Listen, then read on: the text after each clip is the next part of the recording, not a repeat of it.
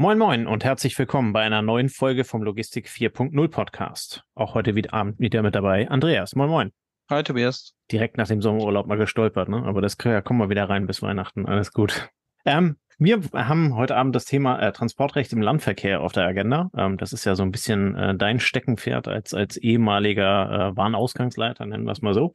Haben uns aber äh, jemanden dazu eingeladen, der da äh, tiefer im Recht drin ist, der mehr davon versteht. Und wir freuen uns sehr, dass du heute Abend äh, hier bist. Guten Abend, äh, Jette. Guten Abend, ich freue mich auch.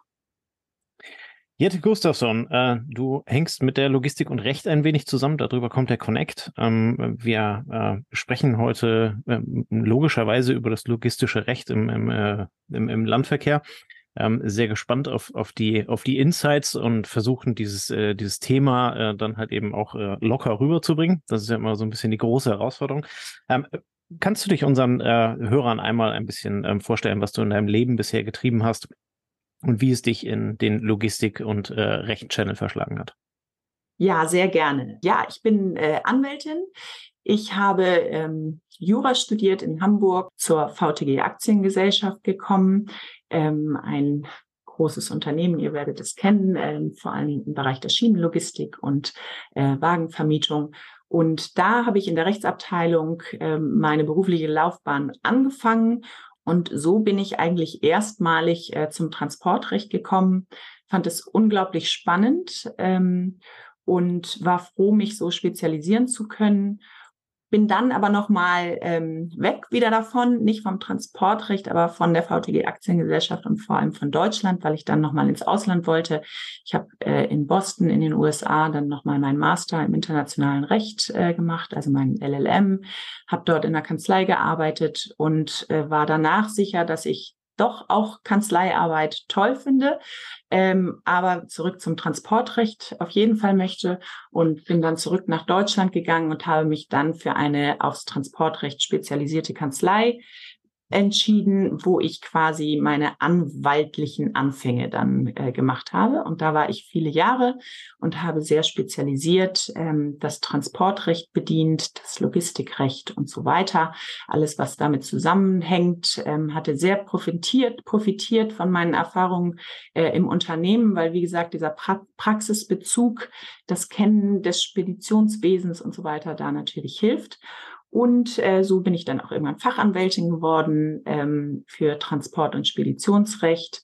Und äh, dann habe ich noch einmal einen Wechsel vorgenommen und seit Juni letzten Jahres bin ich jetzt bei der Lothar Rechtsanwaltsgesellschaft als Anwältin tätig, aber im gleichen äh, Rechtsgebiet weiterhin dem Transportrecht verbunden.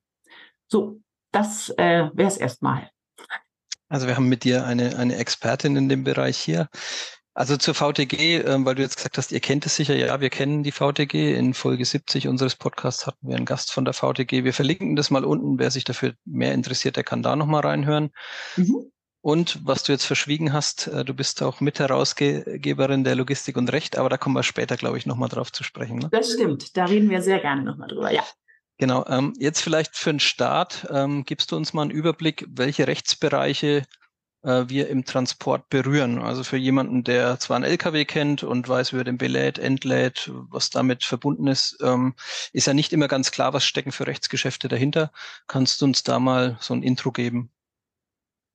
Ja, das ist ähm, eine gute Einstiegsfrage, ähm, wenngleich das vielleicht auch schon ähm, umfangreich wird, ähm, denn tatsächlich berührt der Transport äh, ganz schön viele Rechtsbereiche, die man gar nicht so vordergründig äh, erahnen würde.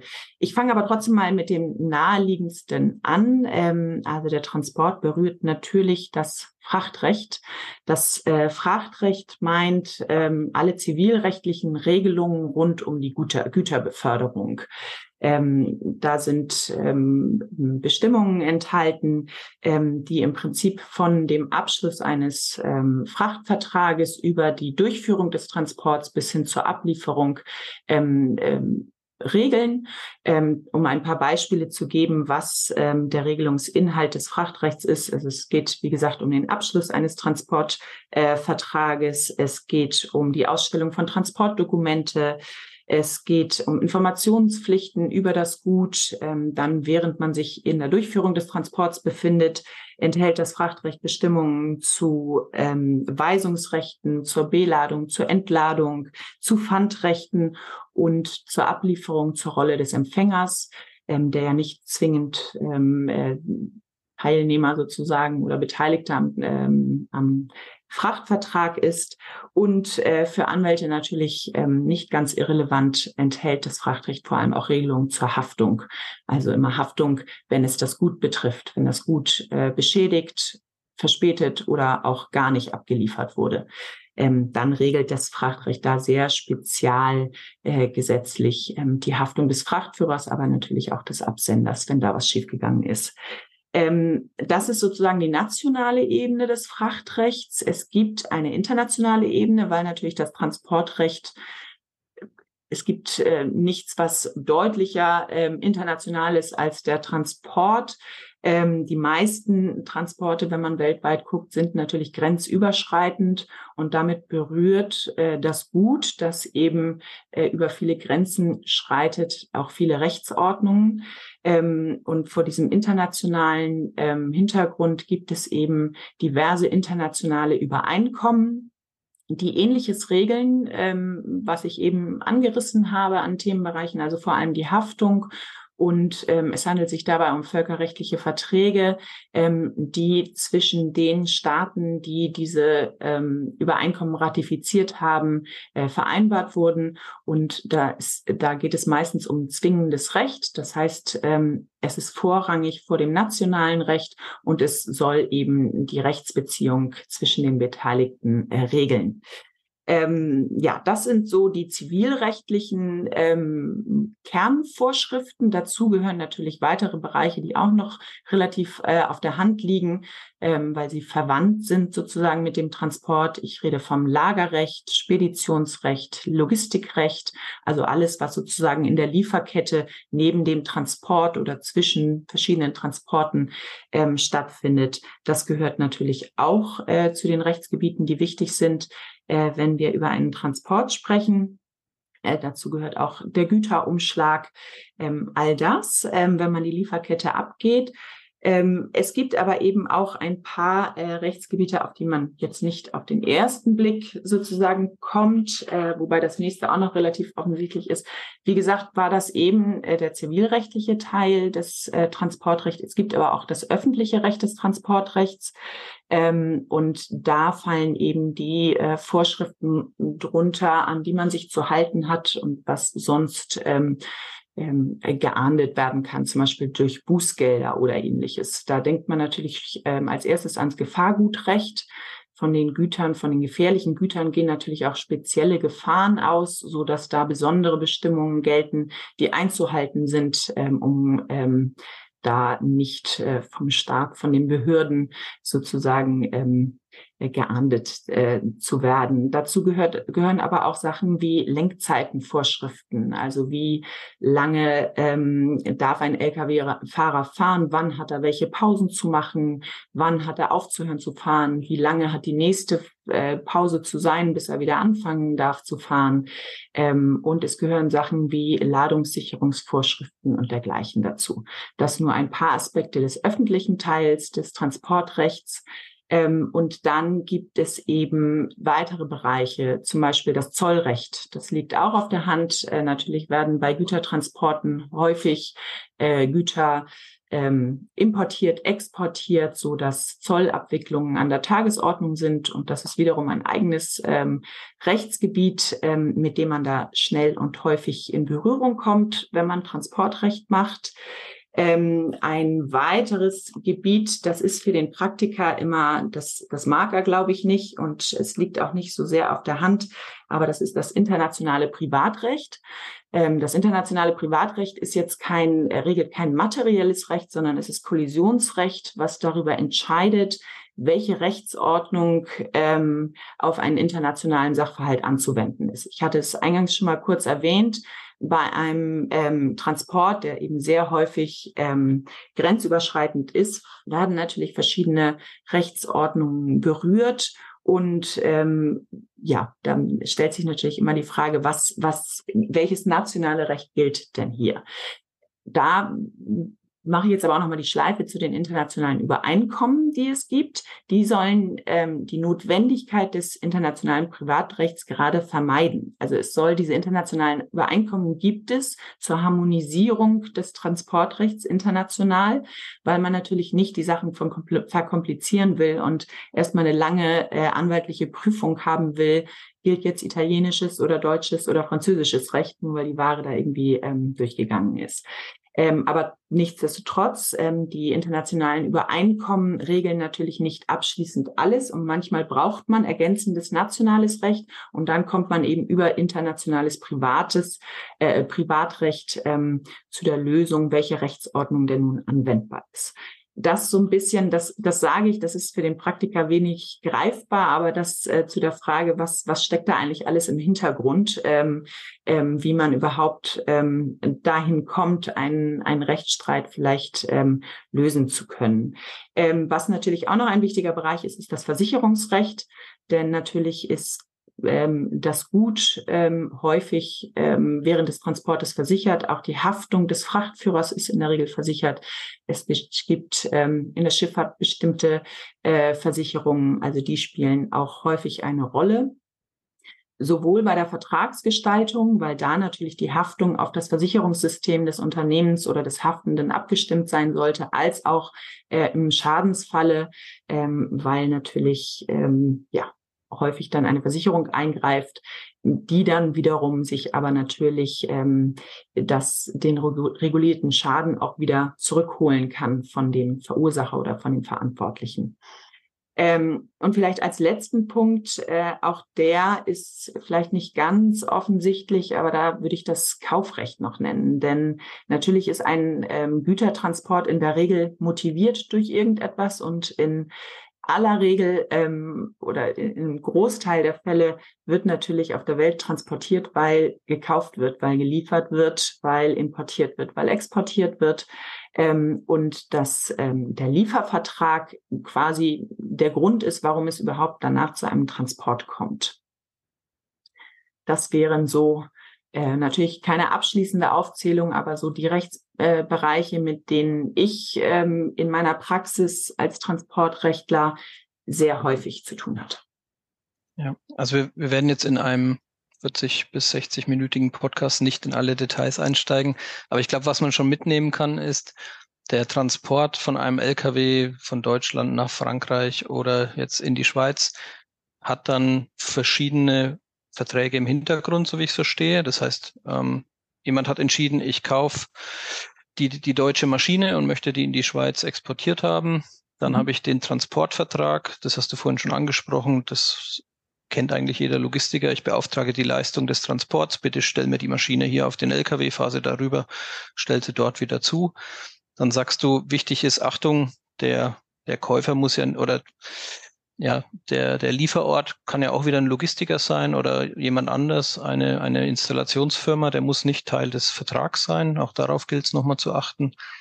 Und das, die Versicherungsgeschichte ist dann nochmal ein weiterer Vertrag. Ist das richtig? Ähm, genau, also das ja. ist quasi, es gibt eine Versicherungspolice ähm, im Hintergrund häufig, aber natürlich ähm, gibt es ähm, in dem, ähm, deswegen ist der Kaufvertrag auch hier wirklich wichtig zu nennen, weil es natürlich ähm, unabhängig von der, von der Rechtsbeziehung zwischen Versicherungsnehmer und Versicherer, wo eben die Versicherungspolice dann geregelt und vereinbart ist, werden natürlich die Grundpfeiler ähm, dafür schon in den anderen Verträgen ähm, gelegt. Also zum Beispiel kann im Transportvertrag, aber auch im Kaufvertrag geregelt werden, wer hat die Versicherung abzuschließen.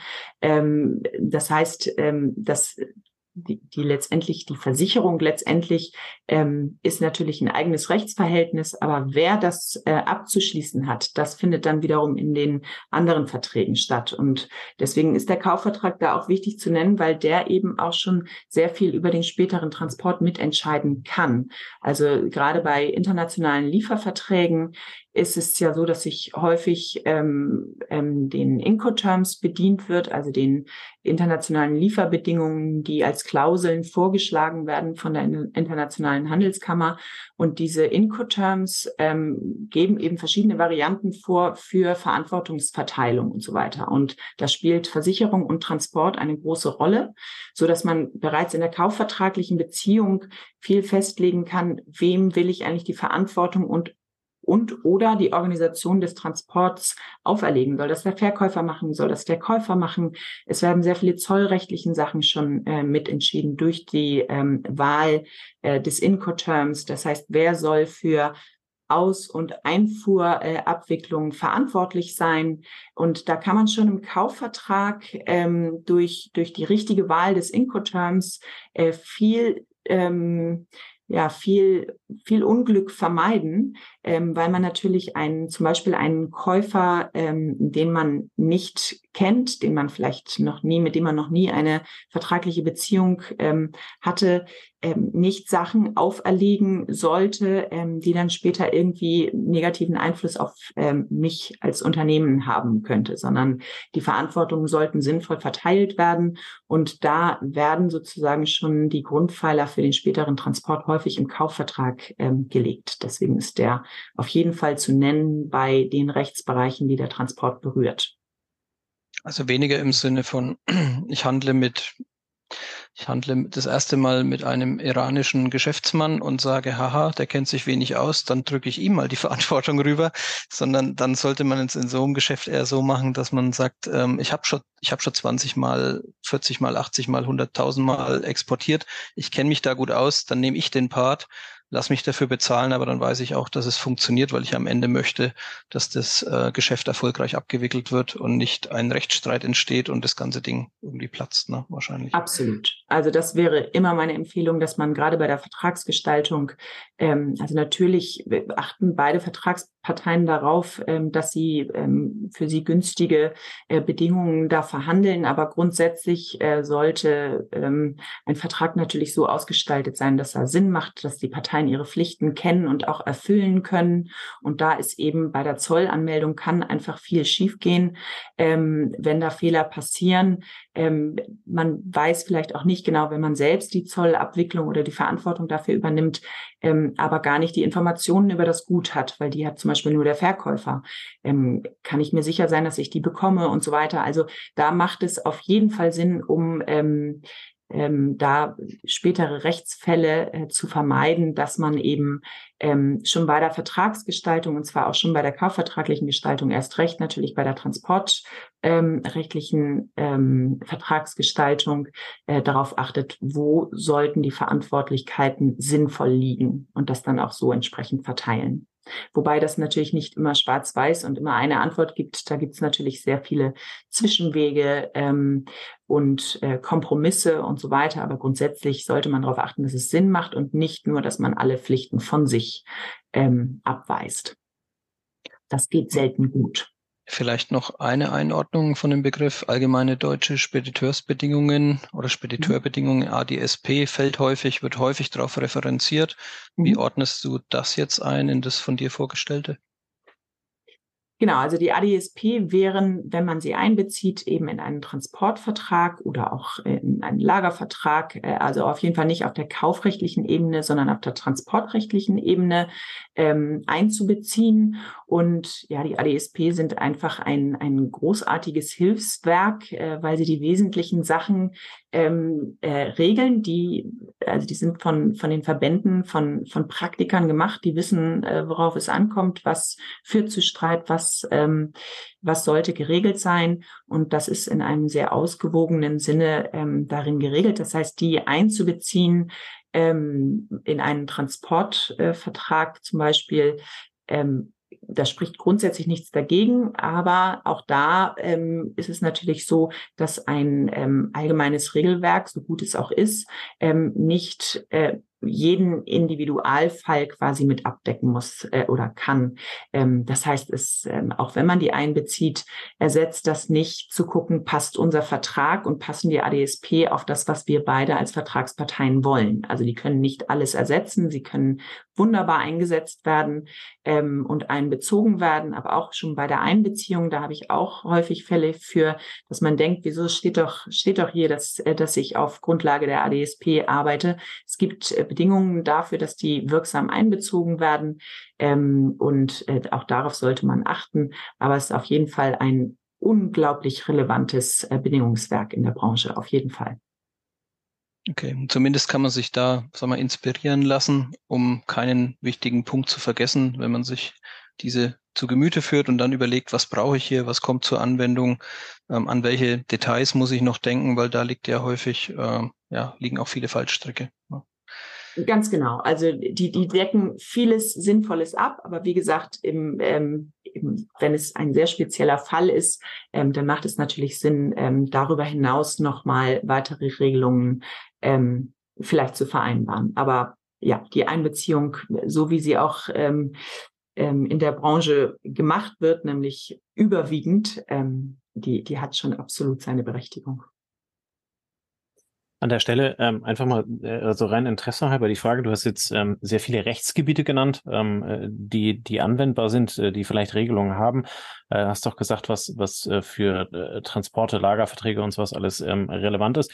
Jetzt steht ja gerade in der ADSP relativ viel, streckenweise auch sehr genau drin. Ähm, mhm. in, in, in deiner Rechtspraxis, ähm, äh, sind das dann also immer die von dir genannten Spezialfälle, wo du dann etwas nochmal herausfinden musst? Oder passieren diese Fehler oder wenn etwas passiert, halt eben wirklich dann gegen diese bestehenden ähm, äh, Rechtsverordnungen? Ne, also, wie, ja, verstehst du, was ich meine? Noch nicht ganz. Also, ähm, also sozusagen, wenn, wenn man, ich sag mal, einen Standardfall hat, dann würde nichts passieren, wenn man einfach die, die Standardwerke benutzt und ja. dass sozusagen die Risiken bei Spezialfällen ähm, größer sind. Ist so die Frage gemeint? Nee, die Frage geht eher in die Richtung, ähm, viele der, der oder viele der Themen kann man über diese, über diese standardisierten Rechte abwickeln. Ist mhm. da eher der Schwerpunkt eurer Tätigkeit oder ist eu euer Schwerpunkt viel mehr ähm, dann halt eben quasi Spezialfälle oder Sonderbehandlungen dann halt eben mhm. rechtlich zu regeln, wo halt eben die Vorschriften da noch nicht so fürchterlich genau dabei sind?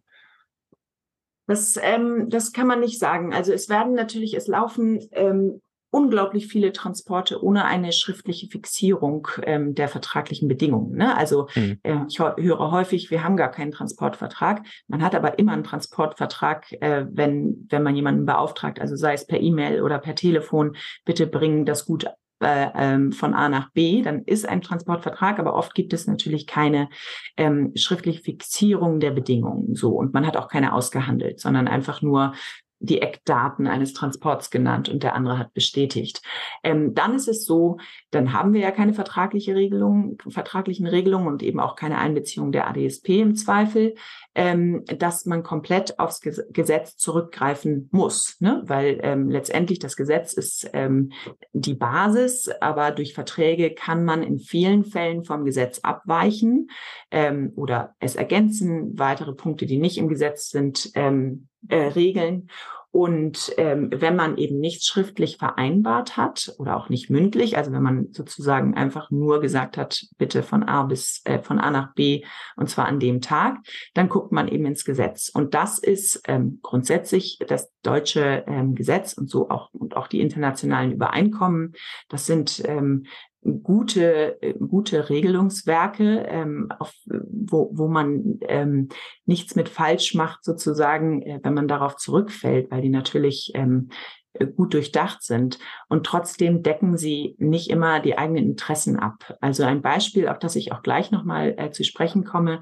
Äh, der Gesetzgeber macht einen eine Regelung, einen Vorschlag dazu, wer für die B- und Entladung äh, verantwortlich ist. Das muss ja aber nicht mit der eigenen Praxis übereinstimmen. Ne? Also ähm, so, und da macht es natürlich Sinn, wenn man äh, vom Gesetz abweichen möchte ähm, oder wenn man sagt, das Gesetz passt hier für uns nicht, äh, dass man da ähm, entweder standardisierte Regelungswerke wie die ADSP ähm, einbezieht oder eben sogar einen individuellen Äh, oder anhand von Musterverträgen ähm, nochmal das eigene Rechtsgeschäft auf die eigenen Besonderheiten, die letztendlich jedes Rechtsgeschäft hat, ne? weil das Gesetz ist natürlich wahnsinnig allgemein und ähm, ähm, das, das kann nicht alles abdecken.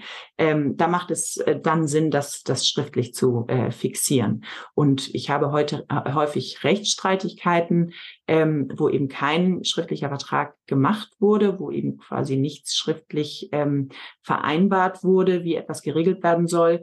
Und dann ähm, ist das Gesetz auch häufig nicht klar genug. Ne? Also um nochmal bei dem Beispiel zu bleiben zur B- und Entladepflichten, da steht ähm, in dem entsprechenden Paragraphen steht drin, soweit, ich weiß jetzt nicht auswendig, aber soweit die Gewohnheiten oder die Verkehrssitte nichts anderes ähm, vorsieht, dann sind die Verteilungen so. Und da geht der Streit natürlich schon los. Dann sagt der eine, wieso bei uns war das doch immer klar das und so weiter. Also insofern ähm, kann man nicht sagen, woraus sich mehr Rechtsstreitigkeiten ergeben. Und es ist auf keinen Fall so, dass man für, für jeden Transport oder für jedes ähm, Frachtgeschäft immer einen ausgehandelten, von einem Anwalt erstellten ähm, Vertrag braucht. Ähm, und das Gesetz ist gut, ähm, aber man sieht sich darin nicht immer unbedingt ähm, perfekt repräsentiert. Und das kann man eben durch vertragliche Ausgestaltung natürlich justieren. Okay, ähm, wir versuchen uns dem Thema ja heute so ein bisschen vom Allgemeinen zum Speziellen zu nähern. Wir schauen uns heute den Landverkehr im Detail an. Gucken wir vielleicht da nochmal auf die verschiedenen beteiligten Parteien. Was gilt es aus deiner Sicht dort ähm, so mal grundsätzlich zu beachten? Und welche Besonderheiten oder Fallstricke ähm, hast du in deiner Praxis kennengelernt, wo du sagst, da, da könnte ich vorwarnen oder da könnte ich, das sollte man mal drauf gucken, weil das eigentlich die Fälle sind, wo es häufig scheitert, dass, dass mhm. man erfolgreich durch die Erfüllung geht.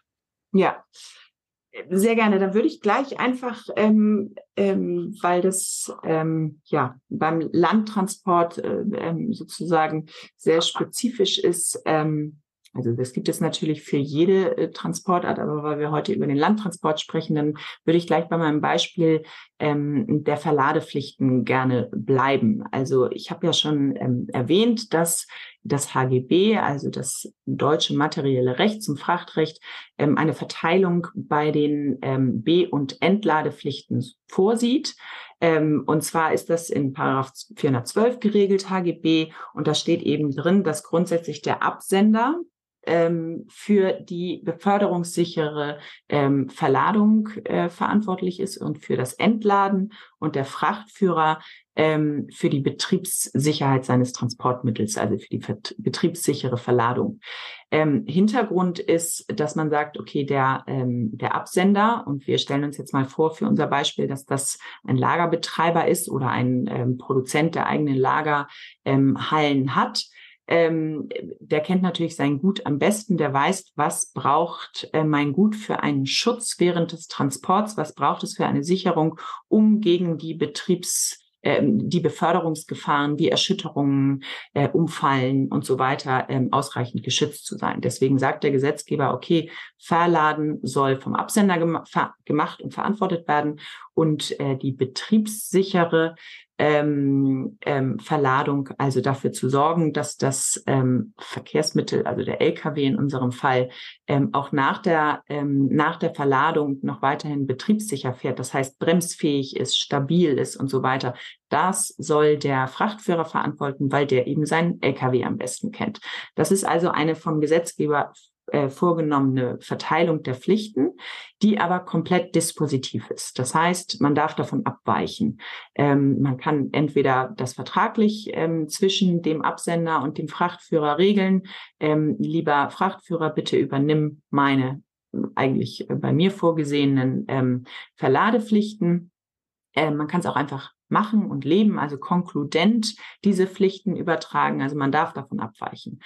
Ähm, so, und aus dieser, ähm, aus dieser, aus diesem Zwischenspiel zwischen Gesetz und aber Praxis und nach meiner Erfahrung, ich meine, das werdet ihr sehr viel besser wissen als ich, aber aus meiner ähm, eingeschränkten äh, Einsicht in die Praxis ist es so eben, dass da sehr oft von abgewichen wird in der Praxis, also dass eben doch der Lkw-Fahrer gebeten wird oder aufgefordert wird oder es ähm, schlicht tut, ähm, die natürlich vom Lagerbetreiber vorverpackte Ware, also die steht dann da auf Paletten, Kartons und irgendwie gesichert, aber dass die dann eben doch vom Lkw-Fahrer äh, auf die Ladefläche des Lkws gebracht wird. Ähm, das erlebe ich zumindest häufig und da, ähm, das spricht auch, wie gesagt, an sich nichts gegen. Aber da entwickeln sich sehr viele Fälle draus, die dann bei mir aus, äh, auf dem Schreibtisch liegen. Und das will ja niemand. Ähm, also ich freue mich aber ähm, dafür, dass ich beauftragt werde. Aber das Entstehen dieser Fälle ist auf jeden Fall vermeidbar. Ähm, und zwar, indem man einfach ein paar ähm, Sachen beachtet, aus dieser, also man stelle sich vor, der Lkw-Fahrer hat tatsächlich verladen, weil er darum gebeten worden ist. Ähm, so und dann ähm, passiert etwas auf dem Transport, es, die Ware fällt doch um, geht kaputt. Ähm, dann gibt es natürlich zum einen die zivilrechtliche Haftung. Grundsätzlich ist es so, dass der Frachtführer ähm, dafür haftet, wenn die Ware während seiner Obhutszeit, also von der Übernahme der Ware bis zur Ablieferung, äh, wenn der Ware etwas zustößt, also wenn sie verloren geht oder wenn sie beschädigt wird, ähm, dann haftet er. Und es ist aber ein Haftungsausschlussgrund, wenn jetzt der Absender verladen hätte und der Schaden aufgrund einer mangelhaften Verladung ähm, eingetreten ist. So, und ähm, deswegen, wenn, es geht aber darum, nicht, nicht wer die Rechtspflicht dazu hatte, sondern wer tatsächlich verladen hat. Dadurch, dass das eben eine Auswirkung auf die Haftung hat, die natürlich sehr relevant sein kann im Falle einer Beschädigung, macht es da schon mal Sinn, dass wenn man den Lkw-Fahrer verladen lässt, ähm, dass man sich das irgendwo auch bestätigen lässt. Denn natürlich ist es so, in dem Moment, in dem man sagt, Lkw-Fahrer, bitte verlade du, sind sich alle einig. Später, wenn es um hohe Schäden geht, ist sich keiner mehr einig. Dann sagt der Lkw-Fahrer, ich habe nicht verladen. Ähm, und der, der Absender sagt, Moment mal, ähm, wer war denn hier im Lager zuständig und so weiter. Also das passiert natürlich, dass dann Uneinigkeit besteht.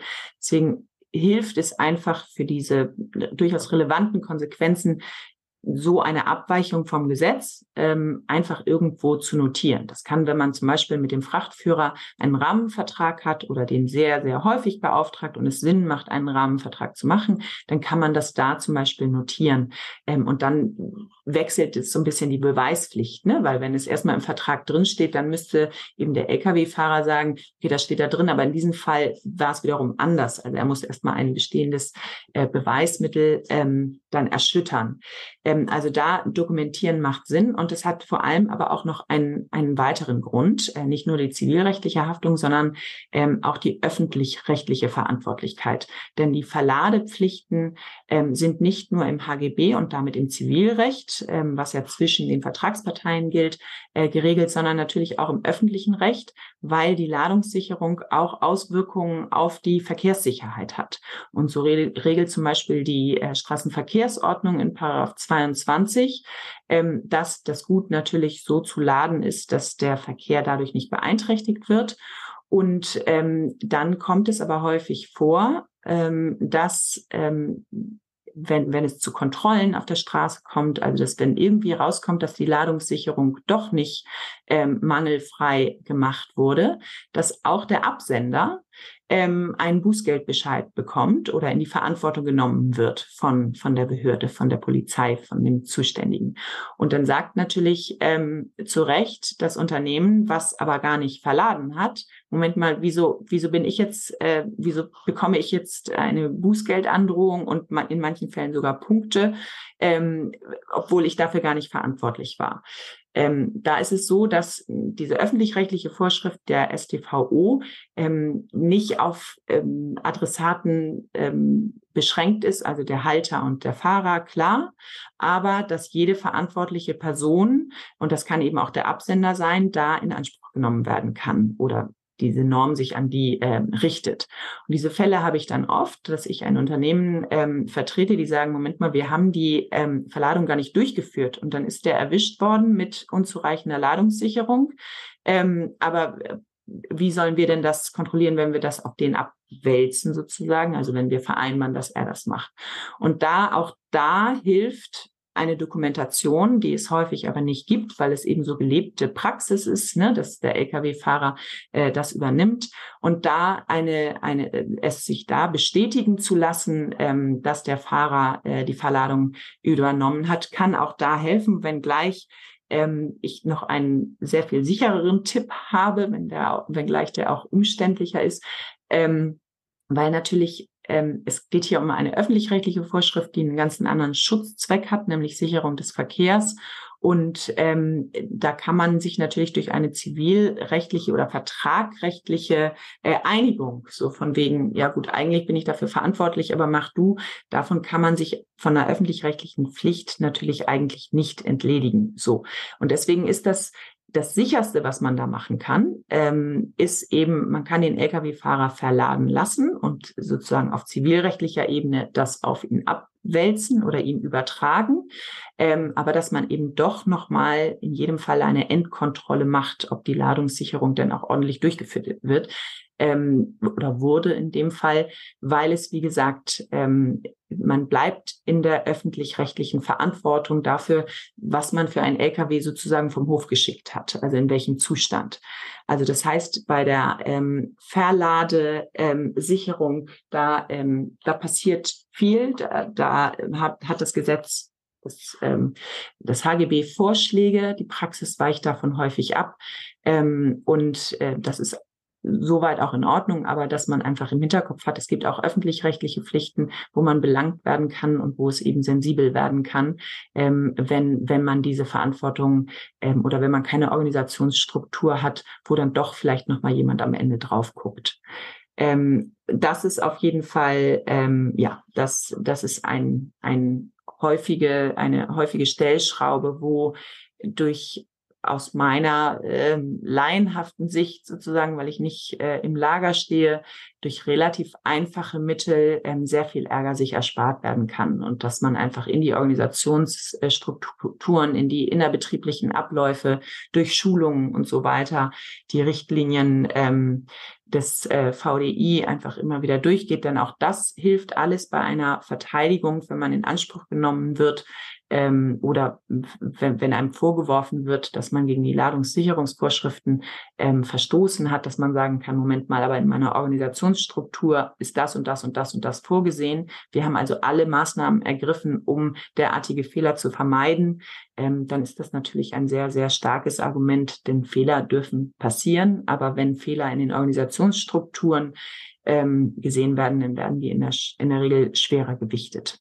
Also das sind so ein paar Hinweise zur, ähm, zu den Verladepflichten und zur, auch zur Diskrepanz, zu auch, äh, die auch völlig in Ordnung ist zwischen gesetzlichen Vorschriften und der Praxis und wie man da durch wenige Mittel ähm, sich trotzdem noch in Rechtssicherheit befinden kann. Also kann ich vielleicht noch ergänzen. Ähm, mein Eindruck ist auch, dass die kontrollierenden Beamten verstanden haben, dass der Verlader in einer gewissen sagen wir, Prozessgestaltung ist. Ne? Also er gibt häufig den Prozess vor und ähm, er ist die Quelle dessen, was dann vielleicht auch nicht definiert ist. Und das haben die Beamten auch verstanden. Und dann gehen sie auch an den Verlader und fordern eben dort diese Organisation ein, die du angesprochen ja. hast. Und das Vier-Augen-Prinzip ist auch in dem sinnvoll, äh, in dem Bereich ja auch sinnvoll. Ja? Also wenn es um sowas, was sag mal, Wichtiges geht. Ja.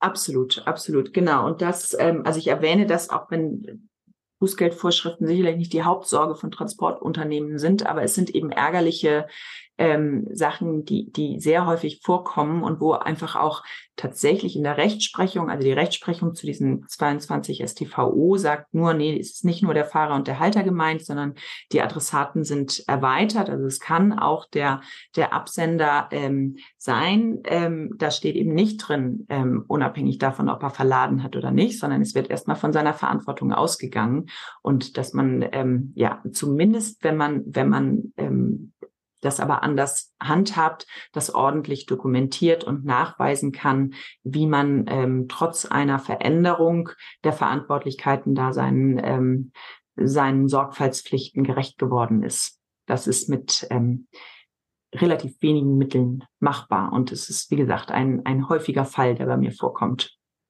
Ja, spannend ist auch, dass wir reden über einen Transport über 1000 Kilometer, aber die entscheidenden Punkte sind dann doch bei der Verladung und Entladung häufig. Absolut. Ne? Absolut. Also der, der Umschlag, also jetzt ähm, bei, bei Straße ähm, ähm, gibt es das ja nicht so häufig, aber auch bei Multimodal-Transporten ähm, äh, ist der Umschlag ähm, der, der anfälligste äh, Punkt für Schäden. Also sei es Verlust, Diebstahl, Beschädigung ähm, und diese die, die Schnittstellen. Deswegen gibt es eben auch eine sehr strenge Schnittstellenrechtsprechung.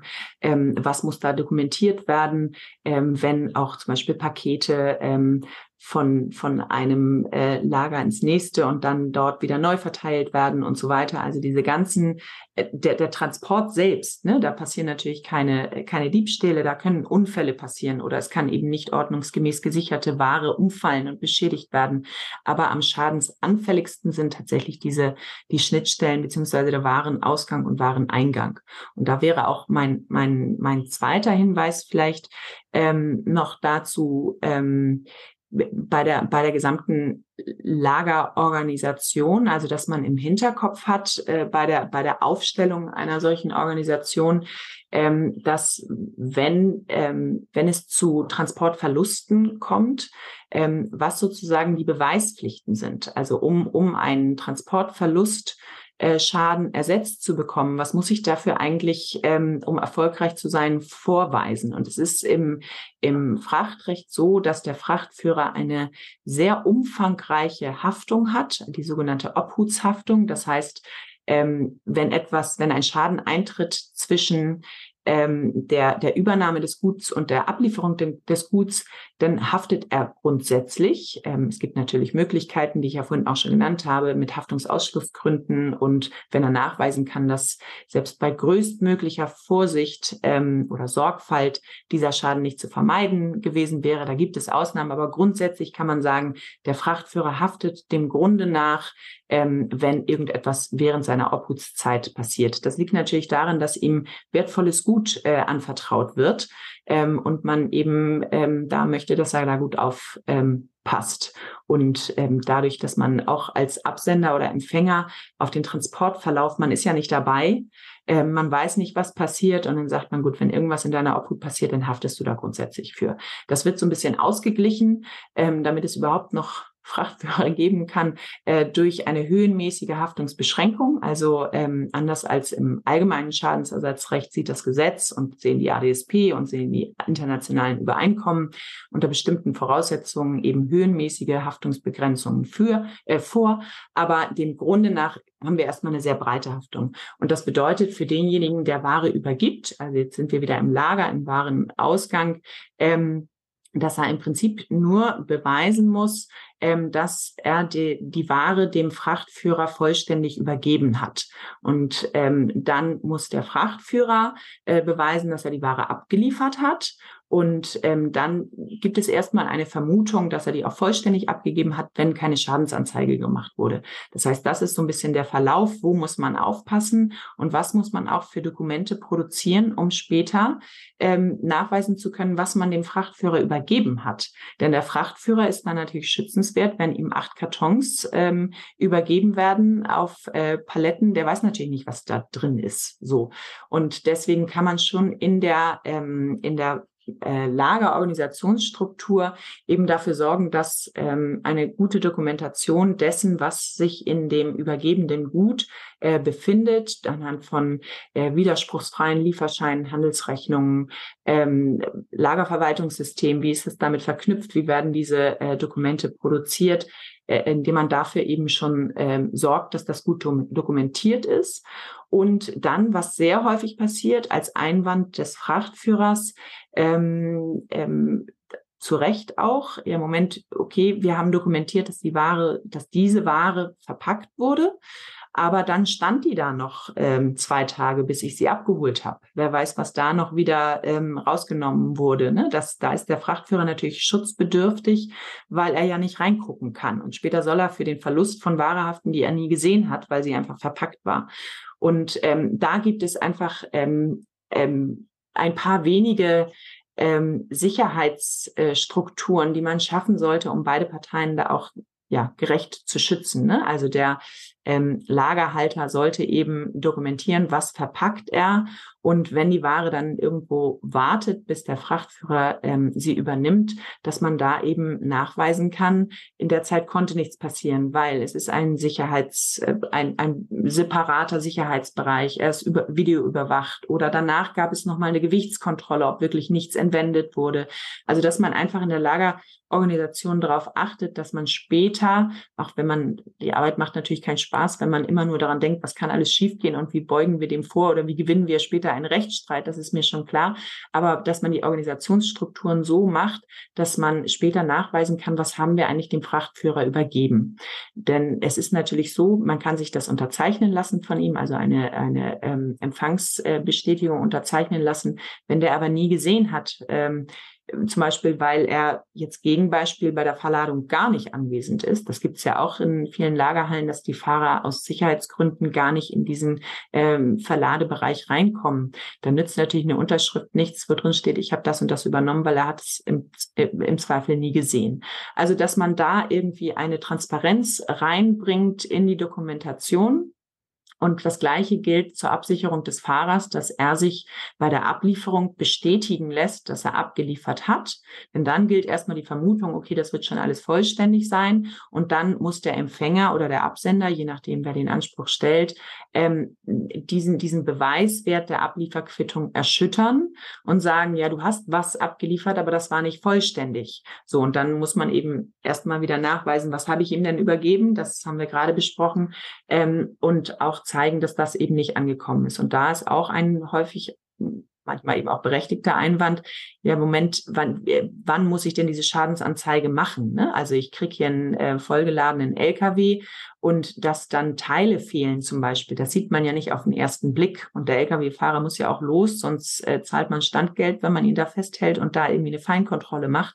Also dass man da mit Grob- und Feinkontrollen äh, darauf achtet, dass man diese Schadensanzeige pünktlich macht, damit später nicht der Einwand kommt, ja, Moment, bei dir im Lager, bei der Feinkontrolle waren dann nur noch drei von zehn Paketen da. Aber da lagen ja ähm, zwei Wochen dazwischen seit meiner Ablieferung und die hast du mir quittiert. Also, dass man, dass man da einfach ähm, sowohl als Frachtführer sich absichert, durch entsprechende Ablieferbestätigungen und so weiter, als auch die äh, Läger, also sowohl Warenausgang als auch Wareneingang, dass man darauf achtet, ähm, wann muss ich äh, nochmal prüfen und vielleicht ein Dokument erzeugen, was ähm, zeigt, was ich hier eigentlich gerade übergebe oder erhalten habe. Das sind die klassischen, also ich, ich würde mich festlegen, dass in keinem Verlustrechtsstreit, also Verlust von äh, Transportgut, dass diese Punkte nicht streitig sind, sondern die sind immer streitig. Und deswegen kann man bei der Lagerorganisation sehr viel dafür tun, dass man Fehler können dann immer noch passieren, aber dass man standardisierte Prozesse so aufstellt, auch, wie gesagt, ich verstehe, dass man immer nicht, nicht immer Lust hat, an einen späteren Rechtsstreit zu denken. Aber bei, bei einer Überprüfung der Lagerorganisation zum Beispiel, dass man da einfach sagt, okay, was brauchen wir denn in Verlustfällen? Äh, und wie oft haben wir die auch? Ne? Also das ist ja immer, wann brauche ich rechtlichen Rat? Ja, wenn die Risiken hoch sind. Wenn das alles nie passiert, gut, dann ähm, besteht immer noch ein Restrisiko, aber äh, vielleicht nicht unbedingt der Bedarf, da jetzt äh, jemanden mit zu beauftragen, das zu überprüfen. Aber da einfach nur meine Hinweise, dass ähm, wenn man wenn man ähm, anfällig dafür ist, dass die Ware verloren geht oder wenn das häufig passiert, ähm, dass man Vorkehrungen dafür schafft, dass man den Ersatz dann auch leicht bekommt vom Frachtführer. Also ich denke, die, die Praxis wird häufig, wie du sagst, sich am Risiko orientieren. Ähm, man ja. sieht es im internationalen Flugbereich, da sind die Auflagen viel höher, da sind die, ähm, wie du sagst, die Absperrungen dieser entsprechenden Güter sind da viel sensibler. Ähm, in einem, in einem ja, sich sehr stark bewegenden Bereich, wo die Ware relativ geringen Wert hat, äh, weil sie nicht einmalig ist, weil es einfach ähm, Consumer Goods oder irgendwas sind.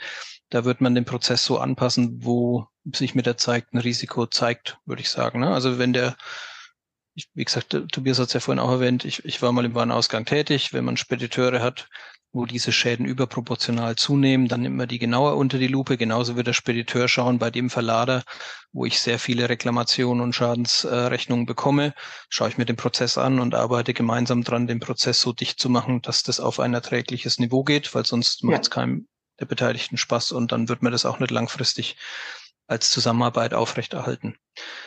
Ähm, Absolut, also, das ist ja. ja. Das ist vielleicht auch ein Hinweis. Ne? Also es gibt, wenn man, wenn man merkt, in einer ähm, Vertrags- oder Rechtsbeziehung ähm, häufen sich äh, ähm, oder ein Problem wiederholt sich immer wieder dann kann man das, äh, dann scheint was ähm, schiefgegangen zu sein bei sozusagen der, der vertraglichen Ausgestaltung. Also dass sozusagen, ähm, wenn es einen schriftlichen Vertrag gibt, das, das was ich vorhin ähm, meinte, das sollte schon zu den tatsächlichen Pflichten und so weiter passen. Ne? Also da könnte man dann nochmal in den Vertrag gucken, Moment, geben wir mir hier eine Pflicht, die er offensichtlich nicht erfüllen kann, müssen wir bei den Fristen zum Beispiel, bei den Schadensanzeigepflichten, äh, Fristen, wie auch immer, müssen wir irgendwo was verändern, der, das, damit der Prozess doch läuft?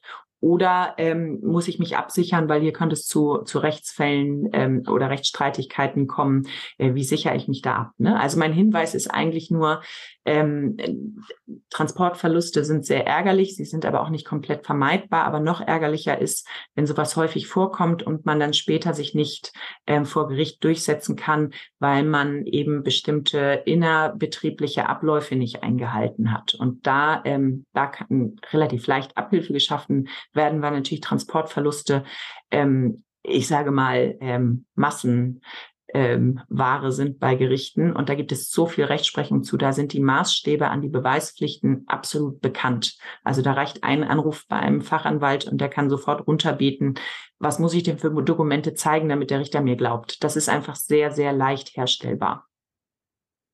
Okay, aber es zeigt, ähm, mal, der einfache Transport ist da schon sehr vielschichtig und äh, es lohnt sich auf die Details zu gucken. Und also vielen Dank für die gute Erklärung. Ähm, Jetzt so aus der Praxis raus ist man immer froh, wenn man möglichst keinen Kontakt mit Anwälten hat, weil es ist, wie du sagst, äh, also für einen Praktiker ist es natürlich äh, verlorene, verlorene Zeit. Ja? Ähm, wenn nicht sogar, also ein Arbeiten an der Beziehung zum Geschäftspartner, ne? das ist natürlich auch dann, wenn es so abgleitet, dass Anwälte im Spiel sind, dann ist auch in der Kommunikation zwischen den Beteiligten vielleicht auch irgendwas ähm, nicht von Anfang an klar gewesen oder es waren unterschiedliche Erwartungshaltungen da.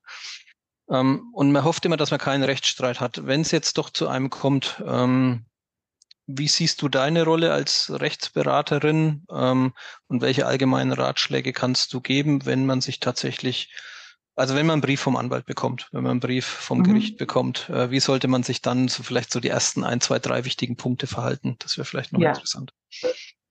Also ich, das, den Satz kann ich mir nicht ersparen. Ich würde natürlich äh, auch dazu raten, natürlich nach einer ähm, Risikoeinschätzung, ähm, ne? aber bei wirklich, bei Geschäften, wo es um wirklich viel Geld geht, also es zu verlieren oder ähm, vielleicht auf einer Haftung sitzen zu bleiben, da würde ich natürlich empfehlen, einfach auch vorher schon mal den Anwalt anzurufen. Und ähm, ich verstehe immer komplett, und das höre ich sehr oft von ähm, Mandanten, die dann erst, wenn der Rechtsstreit sozusagen schon ähm, nicht mehr vermeidbar ist, weil der Schaden eingetreten ist, ähm, das Argument sozusagen, ja gut, ich mache diese Verträge täglich und wenn ich jedes Mal einen Anwalt einschalten würde, ähm, wo kommen wir denn dahin?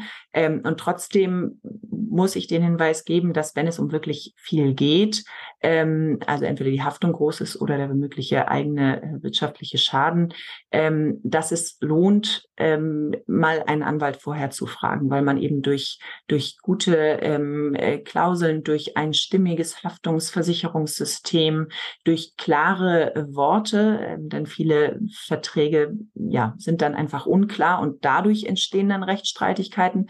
Ähm, da lohnt sich ähm, vielleicht den, lohnt es sich, den Anwalt vorher schon mal einzuschalten. Ich glaube schon, dass eine gute Vertragsausgestaltung Streit später vermeiden kann. Also das muss ich ähm, sagen, weil niemand will in den Rechtsstreit.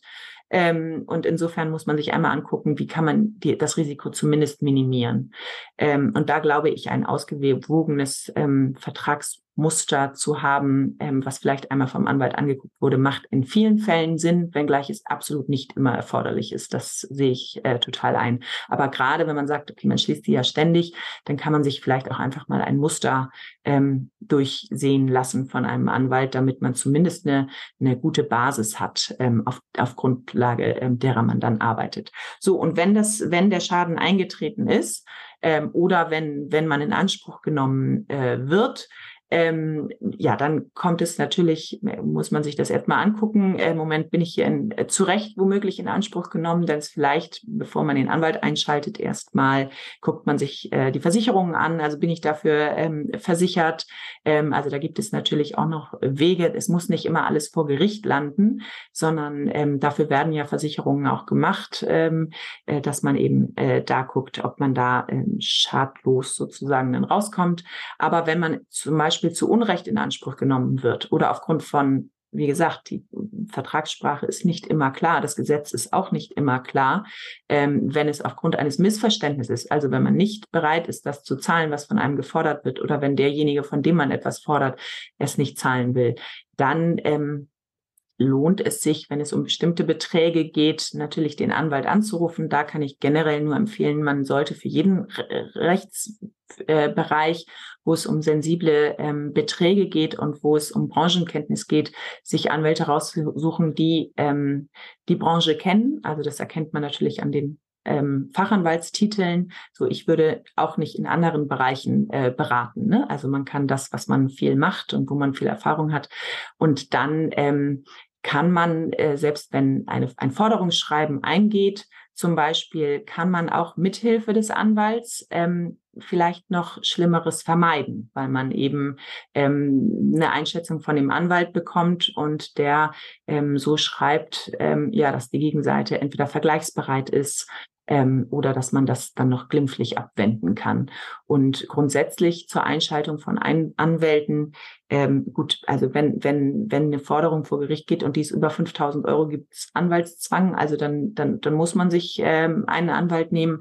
Aber wie gesagt, wir erreichen oft, auch wenn das Kind schon in den Grund gefallen ist, erreichen wir oft, ähm, gerade auch wenn man einen fachkundigen Anwalt auf der Gegenseite hat, äh, gute Lösungen ähm, durch außergerichtliche Vergleiche. Also es ist nie zu spät, nochmal nachzufragen, kann man nicht hier noch was machen. Ähm, ja, das ist so, also wenn, wenn man sich bedroht fühlt von einer Forderung oder wenn eine Forderung nicht bedient wird, ich denke schon, dass es ähm, oft hilft, einmal nachzufragen. Und der Anwalt kann ja auch sagen, nee, ähm, da können wir nichts machen und dann muss man es nicht eskalieren. Ne? Aber dass man so ein bisschen Rechtssicherheit dadurch gewinnt, wo ist meine Position, ähm, das macht häufig sicherlich Sinn.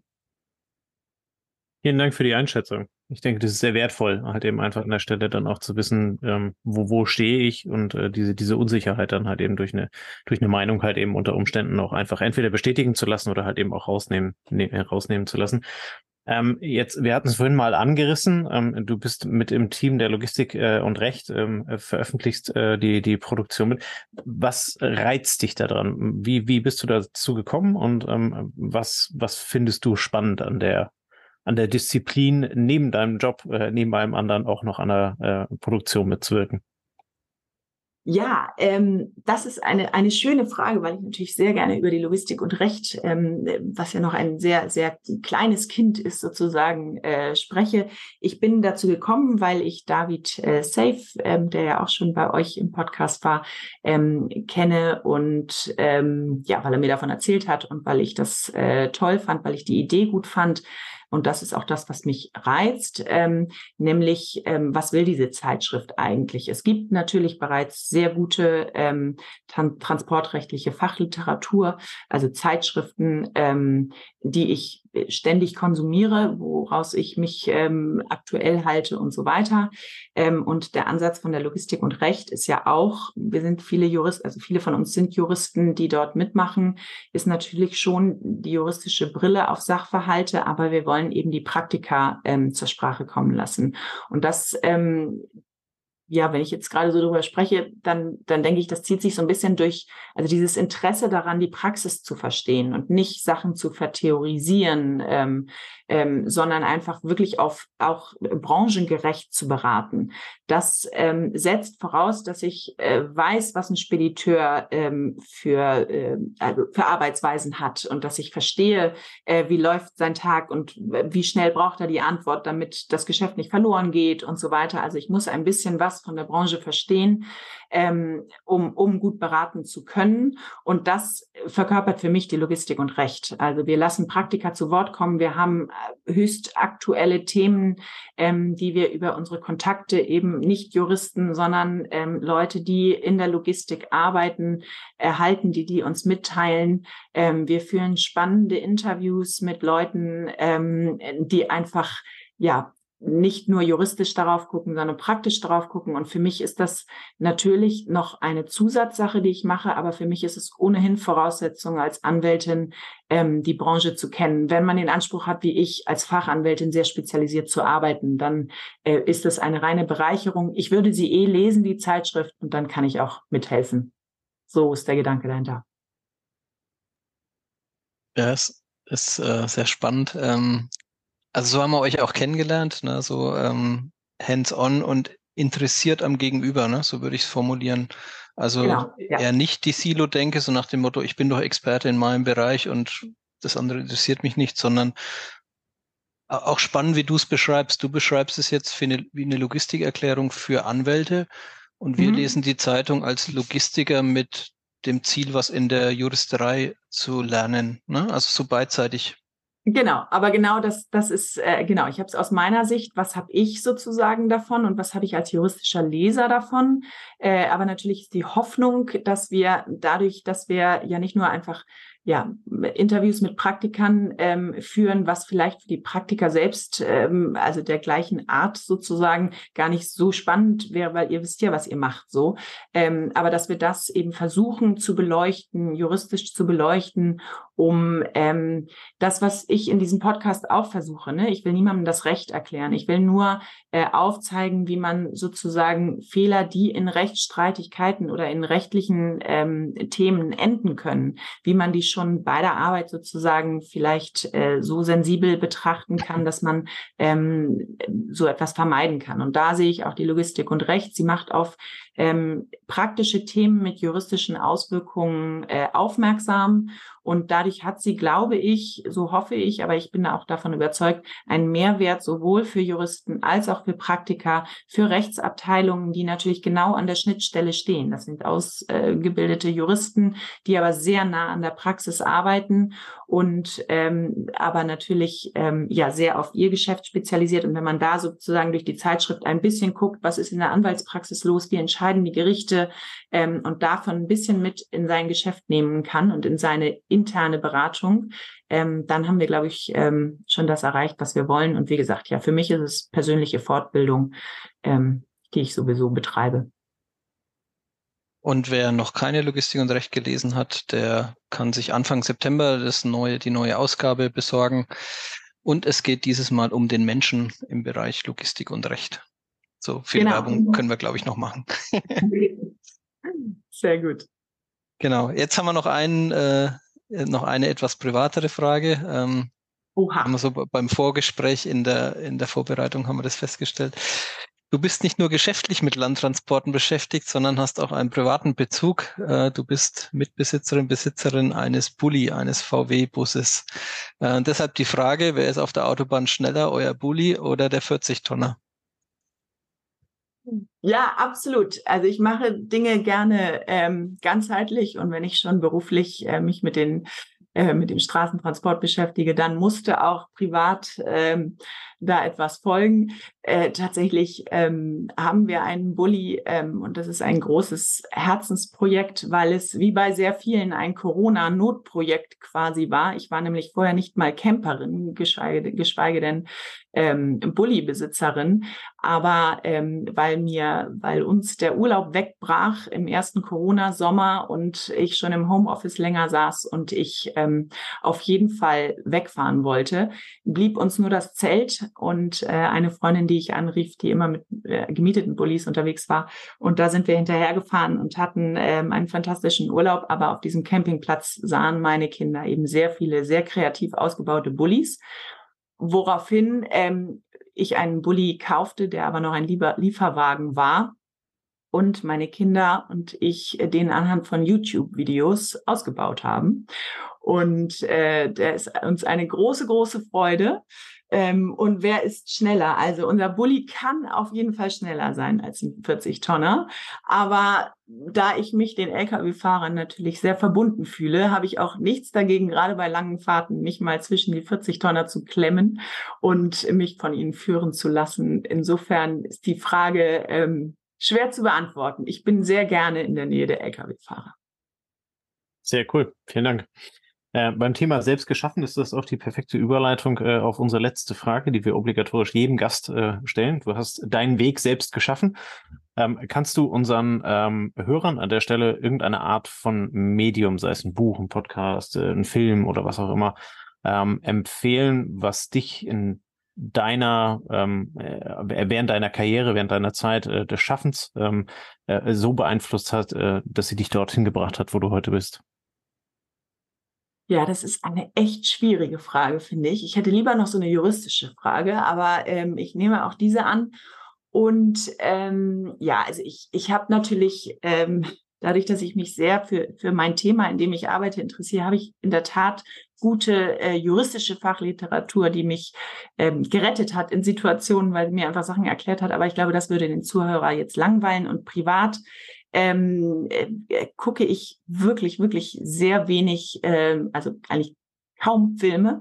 Aber was ich sehr, sehr gerne gucke, ist äh, Reportagen. Und da packen mich immer Reportagen, ähm, die, wo tatsächlich Leute einfach irgendwas machen ähm, was Gutes machen, was ihnen gut tut, was so ein bisschen aus der Norm fällt. Und das Letzte, das ist ehrlich gesagt überhaupt nichts Aktuelles, aber ich habe es erst vor kurzem entdeckt, ist äh, die Netflix-Reportage äh, oder Film äh, Biking Borders, eine etwas andere Reise, wo zwei, ich glaube, Studenten oder gerade fertig mit dem Studium, zwei junge Männer ähm, als Nicht-Fahrradfahrer oder nicht geübte Fahrradfahrer ähm, eine Fahrradreise von Berlin nach Peking ähm, unternommen haben und ich glaube, wenn ich das richtig verstanden habe, erst auf dem Weg dorthin entschieden haben, wir sollten das mal ähm, äh, äh, zu einem Film machen. Das ist, glaube ich, erst viel später entstanden. Aber auf jeden Fall ist das eine unglaublich beeindruckende Reportage über zwei mutige Männer, die einfach losgefahren sind, glaube ich.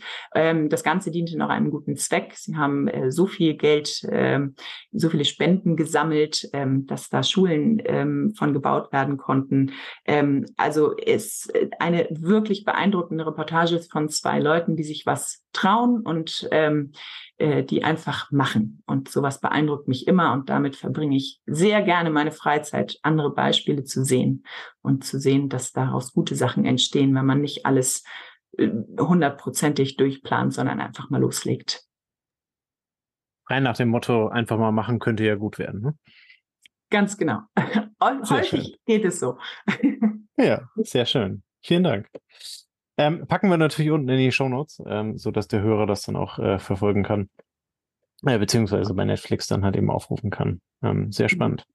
Äh, Jette, vielen lieben Dank für deine Zeit, ähm, dass du hier warst. Ähm, ich glaube, es ist äh, trotz des juristisch trockenen Themas, äh, so wie wir es bewerten würden, ähm, hat man sehr schnell doch gemerkt, äh, wie du dafür brennst und ähm, welche welche Intention du letzten Endes verfolgst, halt eben genau diese zwei Bereiche miteinander zu verknüpfen, fand ich ist sehr gelungen, hat sehr viel Spaß gemacht, dir zuzuhören ähm, und auch immer so diesen, diesen springenden Punkt, ne? Es geht nicht darum, sich mit Anwälten zu kloppen, ne? sondern es geht halt eben letzten Endes darum, äh, vernünftige Lösungen zu suchen, das, was wir in der operativen Logistik ja auch immer äh, letzten Endes tun.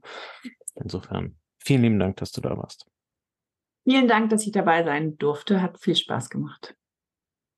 Wir, liebe Hörer, verabschieden uns äh, aus dieser Folge natürlich mit dem Hinweis auf die nächste Logistik und Recht, äh, die im September erscheint. Packen wir euch natürlich auch unten in die Shownotes rein. Ähm, äh, da könnt ihr dann gerne mal reingucken und äh, könnt schauen, was äh, Jette dort äh, mitgeschrieben, mit korrigiert und mit veröffentlicht hat. Ähm, sehr spannend, können wir nur empfehlen. Und äh, alles andere packen wir natürlich auch unten in die Show Notes. An dieser Stelle vielen lieben Dank für eure Aufmerksamkeit. Wir hören uns wieder nächste Woche Freitag. Bis dahin. Ciao, ciao. Das war eine neue Folge des Logistik 4.0 Podcasts. Wir möchten dir helfen, neue Themen im Bereich der Logistik zu entdecken, zukünftige Entwicklungen und Trends kennenzulernen und dich mit anderen Logistikern zu vernetzen. Um regelmäßig zu neuen Folgen informiert zu werden, werde Mitglied in unserer Gruppe Logistik 4.0 auf LinkedIn oder folge den Logistik 4.0 Profilen auf Twitter, Facebook oder Instagram. Unsere Folgen werden mit Hilfe unserer Patreons produziert. Besonderer Dank gilt dabei unserem Patreon 4.0 der Firma Bord. Weitere Informationen, wie auch du unseren Podcast unterstützen kannst, findest du auf unserer Homepage logistik4.0.de. Hast du einen interessanten Themenvorschlag oder möchtest du dich als Interviewgast bewerben, kontaktiere uns per Mail an logistik4.0 at gmail.com. Bei persönlichen Kontaktanfragen an uns schreib uns gerne dein Anliegen dazu, damit wir wissen, wie wir diese Anfrage einordnen können und dich unter dem täglichen Spam schnell herausfischen können. Vielen Dank und weiterhin viel Spaß mit unserem Logistik 4.0 Podcast.